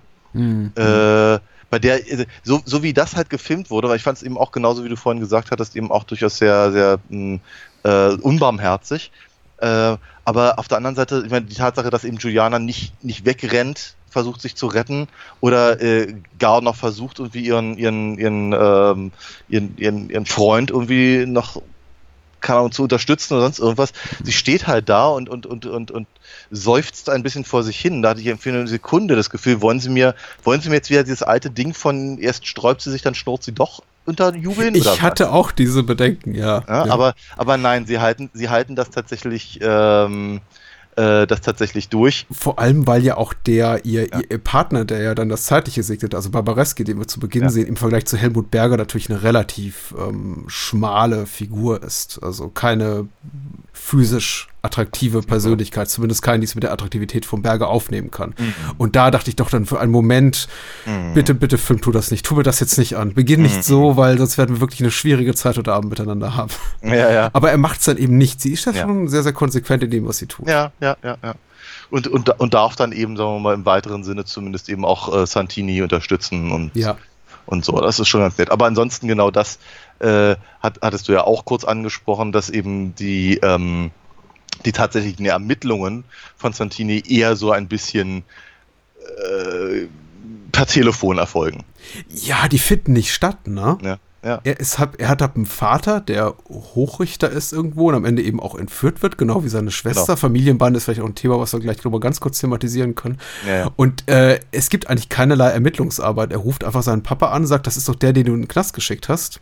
Und das passt natürlich auch zum Thema, denn Helmut Berger ist ja auf Rachemission und insofern ja, auch nur folgerichtig, dass er am Ende dann den Richter entführt. Mhm. Ähm, aber dadurch gibt es eben keine Ermittlungsarbeiten. Im Grunde ist die, die, die Sachlage völlig klar ab der zehnten Minute. Und dann geht es eigentlich nur darum, wer, äh, wann, wann schnappt eben der Kommissar. Ja. Mhm. Nanni Vitali, mein Name ist Nanni Vitali. Der große Nanni Vitali, ja. Naja. Äh, ich, ich, wollte kurz auf die Familienbande zu sprechen kommen. Ich, ja, ich fand es erstaunlich, wie viel Familie in diesem Film verhandelt wird. Also äh, mhm. wir, wir, lernen ja wirklich die komplette familiäre Begleitung all unserer Protagonisten und Protagonistinnen kennen. Also irgendwann schlag, ja. steckt immer die, die Mutter und die Schwester und der Papa von allen möglichen Leuten auf. Richtig. In der Berserker ja. gibt es ja nur so einen so Quasi-Papa, also eine Figur, die, die Thomas Millian Papa nennt, aber die in Wirklichkeit einfach nur ein Waffenhändler für ihn ist oder ein alter, alter genau. Vertrauter. Aber hier schlagen wirklich die leiblichen... Wird, Genau, und hier schlagen wirklich die leiblichen Verwandten auf, ständig, an jeder Ecke. Ja, ja, ja. ja. Um, um Spielzeit zu füllen, denn ich bin mir nicht so ganz sicher, warum die so inflationär häufig auftauchen. Warum es Gespräche gibt zwischen Helmut Berger und seiner Mutter. Warum gibt's die? Weil Helmut Berger sie gerne spielt und weil die Szene auch durchaus gut gespielt ist und gar nicht mal so unanrührend, aber sich auch etwas deplatziert in dieser Art von Mhm. Rel ansonsten relativ geradlinig erzählten Genrefilm ist. Ich weiß es, ich, ich, weiß es ehrlicherweise auch nicht. Also vielleicht, um dem Ganzen irgendwie einen, einen persönlichen Anstrich zu geben, der, mhm. naja, wie gesagt, die Story ist dünn. Und die Mutter spielt ja weiterhin keine Rolle. Außer, naja. dass eben äh, Santini sich an sie wendet und sagt, hier, verraten Sie mir, wo Ihr Sohn ist und sie dann ein bisschen mhm. rumdrucksen darf. Ja, vielleicht, vielleicht ist es auch keine Ahnung, um das gestörte Verhältnis von Nanny zu Frauen zu, zu untermauern. Ich Aber seine Mutter Ahnung. wirkt doch ganz nett, oder? Ja, ja, sicher. ja, du, ich, ich weiß, ich, keine Ahnung. Ich Klar, weiß, was da schlummert hinter der ich, Heilfassade. Ich, ich, habe hm. keine Ahnung. Ich muss hm. ganz ehrlich sagen, ich weiß es, ich weiß es wirklich nicht. Ich fand, ich fand ihm ehrlicherweise auch, äh, nachdem sie halt Juliana mehr oder weniger aus der Geschichte rausgeschrieben haben, hm. erfolgreich, durch, durch diesen, durch diesen, durch diese, diese diesen diese Fabrikszene da, in der dann äh, ja. äh, im Prinzip der, der, der, eigentlich das Netz, äh, quasi das Fangnetz zu, sich zuziehen sollte und mhm. dann geht der Film trotzdem noch eine halbe Stunde weiter. Oder 20 Minuten mindestens. Äh, aber wir, nachdem sie die rausgeschrieben haben, brauchten sie wohl offenkundig noch eine weitere Damsel in Distress und deswegen haben sie dann halt noch die Schwester von Santini mit reingenommen. Mhm. Weil der Vater ergibt ja einen gewissen Sinn. Ja. ja. also zu sagen, ähm, äh, ja, der ist, der ist halt ein Richter und der gibt halt ähm, seinem, seinem Sohn, der ein Kommissar ist, halt wertvolle Hinweise darauf, wie er halt den Bösewicht äh, dann letztendlich schnappen kann. Super. Ist und gekauft. ist der, der Nani verurteilt hat. Richtig, genau. Und auf, auf die Art und Weise passt das eigentlich ganz gut. So, und ähm, jetzt eben noch die, noch die Schwester mit rein zu, reinzubringen, ist eigentlich einigermaßen unnötig für, den, für die Handlung, es sei denn, wir wollen eben noch ein bisschen Übergrifflichkeiten zeigen. Mhm. Und eben, wir haben, wir haben keine, keine Dämsel mehr, weil Juliana eben ja äh, erfolgreich aus der Fabrik rausgekommen ist. Nach, mhm. Natürlich, nachdem sie, nachdem sie noch ein Gespräch mit ihrem Vater hatte, der da, der da, was ist der da, Wachmann? Ich, ich, ich meine, Wach, ja. Gesellschaft oder so? Ja, ich dachte auch, er ist, er ist, er ist Polizist, aber den Fehler ja, hatte ich schon bei der Berserker gemacht, bei dem äh, Typen am Zigarettenautomaten, von dem ich auch dachte, er sei Polizist. Und später wird er gesagt, nee, nee, hier. Ja, ja, Genau, so auf jeden Fall. Also, nein, ich weiß, ich weiß das, ich weiß das auch nicht, weil du hast natürlich völlig recht. Es, es für, für, für das große Ganze und eine wie auch immer geartete Aussage dieses Films ähm, hat das eigentlich alles keinen, hat das keinen Mehrwert. Es, es fiel eben auf, ich glaube mir nur irgendwann auf, spätestens bei der Szene mit der Mutter, die so boah, nach plus minus 60 Minuten, ich habe nicht auf die Uhr geguckt, äh, stattfindet, weil sich diese Szenen, die nach meinem Gefühl, nach meinem Dafürhalten narrativ ins Leere liefen, sich dann doch ja. häuften. Und äh, ohne dass der Film jetzt jemals langweilig dabei würde, hatte ich doch öfter eben das Gefühl, du ja. hast ja bereits raus, angesprochen, dass Juliana im Grunde einfach irgendwann aus der Handlung rausfällt und sie nie mehr wieder referenziert wird, dass sie gibt.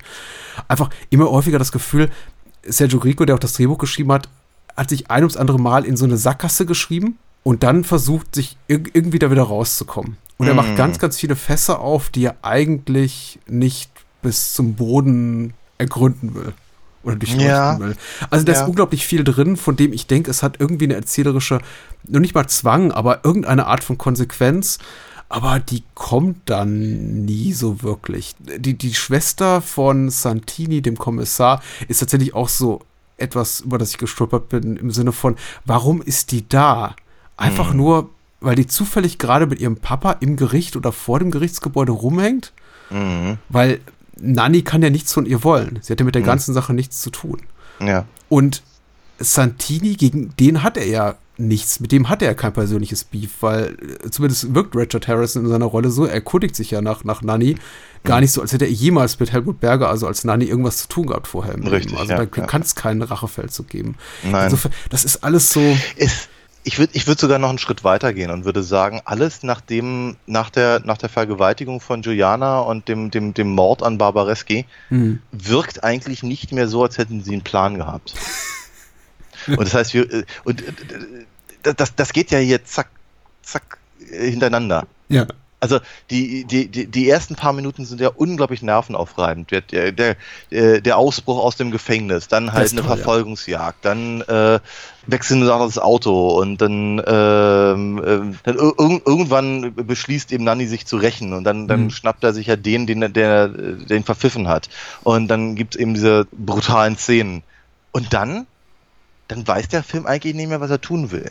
Ja. Ne? Wenn er, wenn er, wenn er jetzt eigentlich, äh, wenn, wenn er jetzt ganz klar versuchen würde, auf den Punkt zu kommen, den er in, den ersten, in der ersten Viertelstunde macht, müsste er eigentlich jetzt sofort äh, hm. den, den, den, äh, den Richter versuchen umzubringen ja. oder zu kidnappen oder sonst irgendwas. Der, der Film könnte rein, es könnte auch irgendwie so eine Art Roadmovie werden ab der Stelle. Ja, die, die, die Gangster fliehen jetzt und werden verfolgt oder irgendwas. Und wir sehen noch ein bisschen mehr von, von Italien als eben nur die, die paar, die paar äh, Sets, die wir da halt haben. Mhm. Aber der Film entscheidet sich halt äh, in, in andere Richtungen und, und, und, und will dann eben zeitweilig eben diese, diese Flucht mit Geisel äh, uns präsentieren, wo ich eben auch so ein bisschen dachte, ist das, ist das, ist, ist, wird, wird, das, wird das jetzt so eine Patty Hearst-Geschichte oder sowas? Ja, ja, ja. ja ja, also wir, der Film, der, äh, erst, erst gegen Ende, also wenn, wenn, wenn sie dann diese, diesen Plan haben, eben mit dem, mit dem, mit dem Polizeieinsatz in der Fabrik, da wird dann der Film sich wieder bewusst, wo er eigentlich hin wollte. Mhm. Bis dann eben der Showdown äh, Santini gegen, gegen äh, äh, Nanni durchaus irgendwie wieder passend wirkt. Ich finde das zu, zu, zu, dem, zu dem Zeitpunkt, wenn die anfangen sich zu prügeln, hat sich der Film halt an eine, an eine Stelle manövriert, an der das eben durchaus nachvollziehbar ist. Oh, und die Kampfszene ist toll inszeniert. Ich ja, meine ja. überhaupt äh, einfach, das jetzt nicht mit dem, mit, mit dem großen Action-Moment enden zu lassen, sondern tatsächlich einfach mit der handfesten Prügelei, eine, die auch so wirkt, die wie, wie eine solche, die uns auch im Alltag begegnen könnte, wenn wir uns vielleicht mal irgendwie besoffen in einem, in einem ja. Kneipen, Kneipenkampf oder so bewegen, äh, begeben. Ja, das ist, ja. Also das wirkt schon alles sehr, wie, wie die da rum stolpern am Set, alles sehr, sehr cool und sehr, also so authentisch wie eben nur es innerhalb dieser filmischen Realität möglich ist, in diesem hm. Szenario. Äh, wohingegen ab der Rest des Films zum großen Teil sehr artifiziell ist und du auch völlig richtigerweise die, ich glaube, Kolevade aus seinem, seinem Buch zitierst da mit dem, mit dem Comicstrip-Vergleich, das passt schon alles sehr, sehr gut. Hm. Das hat mir auch so mit am besten gefallen. Ich habe eben tatsächlich so ein bisschen, tatsächlich das psychologische Moment hat mir etwas gefehlt. Und da dachte ich eben ein ums andere Mal, wenn wir eben so diese Figuren an der Peripherie des Geschehens kennenlernen, wie zum Beispiel auch Nannis Familie, da hätte man das Ganze einfach noch so ein bisschen mit Bedeutung aufladen können. Vielleicht auch einfach ähm, Nani so ein Ressentiment mitgeben können gegen Autoritätsfiguren oder gegen mm. so mhm. patriar patriarchalische Figuren, wie eben den Richter, der mm. damit spricht um die Ecke kommt, wie hier, ja, ihre Straße ist und bleibt eine Sackgasse Nani Vitali. Und ähm, mm. ich denke mir, ja, das wäre irgendwie noch wirkungsvoller, wenn man eben vorher etabliert hätte, dass er wirklich unter seinem autoritären Vater sein Leben lang gelitten hat, der ihn immer geprügelt hat als Kind und so weiter und so fort. Und, ja, ja, ja, ja. Hm, da gibt sich der Film einfach so ein bisschen, bisschen wenig Mühe, was nicht schlimm wäre, wenn es dann einfach ein kurzer, knackiger Film wäre. Aber der Film hat eben jede Menge Gelegenheiten, das zu tun und lässt mhm. sie einfach verstreichen in relativ nichtssagende Konversationen. Zum Beispiel mhm. eben diejenige, die Helmut Berger da als Nanny mit seiner Mutter hat, nach der ich mir dachte, ja, das ist. Ich glaube, ein Schauspieler mag das. Das schmeichelt auch Bergers Eitelkeit, um nochmal etwas zu, zu rekapitulieren, was du eben schon gesagt hast. Mhm. Aber sie ist nicht besonders gewinnbringend für die Dramaturgie des Films. Ja, ist richtig. Aber schön, dass er nochmal mit seiner Mutter gesprochen hat. Also. Ja, natürlich, klar. Oder dass hier Juliana nochmal mit ihrem Vater gesprochen hat und alle nochmal mit ihren Eltern sprechen dürfen, und, bevor sie dann sterben oder oder brutalisieren lassen, ja. ja. ja. Oder aus dem genau. Film einfach fallen, genau. Ja. Also. An, an, ja, du, aber ich fand aber, finde aber auch tatsächlich die, du hast es von Come Uppens im, im Zuge von hier äh, Julio. Hm. Ähm, ich finde es tatsächlich ganz cool gelöst, wie eben Helmut Berger äh, äh, Figur am Ende halt abgeführt wird. Ich hatte auch ganz kurz überlegt, also, hätte man bestimmt ein paar Minuten früher aufhören können oder einige Einstellungen sich sparen können, aber es ist durchaus sehr effektiv. Eben die Musik, die uns ja auch den ganzen Film begleitet, es gibt ja auch nur ein Thema, also wie bei Morricone. Ja, also ein, ein, ein Musikstück, aber das hören wir dann die ganze Zeit. Irgendwann geht es auch auf den Keks. Ich fand es erstmal ganz hübsch, aber irgendwann geht es auf den Keks. Mhm. Genau, jetzt ist, jetzt ist eben einfach mal sämtlicher Ton halt raus und wir hören ihn eigentlich nur noch, nur noch schnaufen und, äh, und sich gegen seine, seine äh, Bewacher wehren und das getriebene Tier da, was, was, mhm. was, was eben all diese, dieses Unheil angerichtet hat, wird jetzt eben abgeführt, der kann sich nicht mehr wehren. Das ist schon, das ist schon nicht schlecht. Also auch gerade, gerade in, im, äh, im Kontext eben der oftmals betonten äh, Schmach für, für Nani eben überhaupt im Knast gelandet zu sein, mhm. sie eben deswegen retten, äh, rächen zu wollen. Und jetzt ist er da wieder an der, an der Stelle. Fand ich schon nicht schlecht. War, war, war, war ist, ein, ist, ein, ist ein gutes Ende für diesen Film. Und ist äh, rundum auch ein guter Film. Ich möchte ihn auch jetzt gar nicht ja. kaputt reden. Die Filme sind sich wirklich zu ähnlich. Äh, ja. Ähnlich im Stoff, sehr unterschiedlich in der Ausführung. Ich glaube, das handwerklich fand ich tatsächlich beim, beim Berserker besser. Ja. Davon abgesehen sehe ich auch Thomas Milliard etwas lieber als Helmut Berger, aber ich glaube, das ist einfach persönliches Geschmäckler. Der Tollwütige ist auch ein sehr, sehr guter Film. Unglaublich kurzweilig ich kann mir vorstellen, dass sich der, Berg, äh, der, der, der Berserker, der Berger, der Ber Berserker ein bisschen besser hält bei wiederholten Gucken, weil er dann ja. eben doch noch so ein bisschen treibender ist und noch ein bisschen einfach exzessiver auch in seiner Gewaltdarstellung und für mich mhm. auch psychologisch schlüssiger. Ich kann mir schon vorstellen, dass der Tollwütige bei wiederholten Gucken ein bisschen verliert, weil man dann eben auch weiß, dass viele Szenen von denen, die wir also da bezeugen müssen, das Gespräch von Juliana mit ihrem Papa und Helmut Bergers Gespräch mit ihrer, seiner Mutter und mhm. so weiter, einfach nirgendwo hinführen. Ich glaube ja tatsächlich, dass, dass wir hier ganz, ganz klassisches Beispiel für eben äh, dieses, dieses, ich muss nicht den ganzen Film sehen haben. Ja, ja, ja, ja? ich glaube auch. Ich, ich, ich, glaube schon, dass der Berserker möchte, dass ich dem Film folge. Also mhm. auch der, der, der, der Entwicklung der Figuren und damit ich halt auch weiß, warum, welche Figuren mit wem. Ich meine, wie, wie, wie oft bezieht sich halt der Berserker auf, am, am Ende des Films auf Dinge, die ganz am Anfang waren? Ja, natürlich. Ja, um klar. dann eben zu so einer, sowas wie einer Pointe zu gelangen. Und in äh, der Tollwütige kannst du rein und rausgehen und kann, brauchst einfach mal eine Viertelstunde nicht zu gucken. Und wenn du wieder dabei bist, dann äh, hast du nicht, nicht, nicht viel verpasst, ohne, also zumindest nichts, was, was du bräuchtest, um den Film zu verstehen. Nee, klar. Nee, klar. Entsprechend eben wirklich die, die, das, die, das Reduzieren auf das, auf das Wesentliche ja, zur Titulation, zur, zur größtmöglichen Unterhaltung. Ja. Du hast es vorhin perfekt auf den Punkt gebracht. Äh, äh, du, du, du erwähntest einen ganz wichtigen Faktor, nämlich, dass eigentlich im Grunde der Tollwütige seinen gesamten Cast auswechselt ungefähr zur Halbzeit des Films. Übrig bleiben eigentlich nur Nani und der Kommissar. Und mhm. der Rest, der in der ersten Hälfte des Films so richtige tragende Rolle spielt, ist eigentlich weg. Ja. Tot oder einfach rausgefallen aus der Handlung. Wohingegen ja. der Berserker eben immer wieder Bezug nimmt auf frühere Szenen. Äh, relativ spät im Film, da, indem er eben da hier seine, seine Kompagnons äh, für seine Zwecke instrumentalisiert, nimmt er Bezug auf eine der allerersten Momente des Films. Und ja. wenn man den verpasst hat, weiß man eben 60 Minuten später nicht, was diese Szene soll. Ja ja, warum die überhaupt Giulio etwas, etwas schuldig sind, diese, diese Wüstentypen in dem, in dem Spielsalon, in der Spielhalle. Ja, klar. Und äh, der Tollwütige im Grunde, ja klar, du, du, du hast absolut recht. Du, äh, auch, auch, auch Bibo Pacesi, die ja der eine ne ganz tragische und tragende Figur ist in den Spätmomenten des Films, der spielt einfach in den ersten 60 Minuten fast keine Rolle oder in den ersten mhm. 45 Minuten, sage ich mal. Ja, ja, genau. Und plötzlich ist er halt quasi so die, nicht nur die rechte Hand, sondern auch der Zögling und mutmaßliche Liebhaber von Helmut Berger, wer weiß, wer weiß, also mhm. äh, von Nanny, also ich verwechsel gerne die beiden Figuren. Vielleicht sind sie auch Nanni und Helmut einfach zu ähnlich. Charakterseitig, ich weiß nicht. Ähm, ah. aber ja, doch, tatsächlich auch klassischer, klassischer Bahnhofskinostoff. Ich gebe dir absolut mhm. recht. Kannst du reingehen, kannst du rausgehen. auf dem Klo gewesen, 20 Minuten, nichts verpasst. Vielleicht mit Helmut Berger, wer weiß es. Ja, Päckchen, Päckchen Rothändle weggequarzt, wiedergekommen. Ach, ja. oh, sehr schön. Ja, schönes Ja. Ding. Ich, ja, ich hatte, ich hatte ähm, sehr, sehr genre-technisches Vergnügen mit beiden Filmen dieses, dieses, diese Woche. Ja. Sehr schön. War ein bisschen viel toxische Männlichkeit in letzter Zeit bei uns, deswegen haben wir gesagt, Ja. machen wir nächstes äh, Mal so ein bisschen leichtere Stoffe. Zumindest Ja. keine mit solchen rüpelhaften M- Männerfiguren vorne dran. Also wir, wir genau, wir, wir, wir, wir bleiben, sagen wir mal, so ein bisschen, sagen wir mal, zumindest in B-Movie-Handlungen. Hm. Ja, wenn vielleicht auch nicht von der Produktion eher, aber genau, wir gehen einmal ins Jahr 1956 und beschäftigen uns mit der Invasion der Körperfresser. Invasion of the Body Snatchers, die dämonischen, das Original. Ja. Mhm. Und Ich- zum anderen? Und zum anderen sprechen wir über Inner Space, die Reise ins Ich von Joe Dante, auch jemand, den wir lange, lange nicht zu Gast hatten im Ja. Podcast aus dem Jahr 1987. Martin Short, Dennis Quaid, Mac Ryan, Star besetzt und äh, Kevin McCarthy, das ist so das In- Bindeglied, ne? In beiden Filmen, absolut. Du, Ich freue mich da sehr drauf. Ich, ich mich auch. Das wird ein Fest. Wie fast jede Woche. Danke, Daniel. Das war wieder mal sehr Patrick. schön. Dann bis zum nächsten Mal. Ciao, ciao. Tschüss.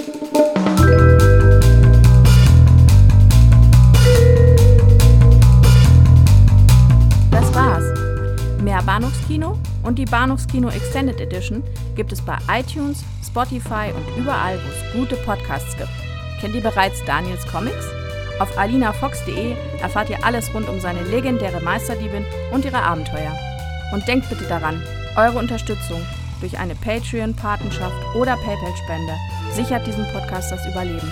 Unter bahnhofskino.com findet ihr alle Möglichkeiten, uns unter die Arme zu greifen. Vielen Dank fürs Zuhören und adios.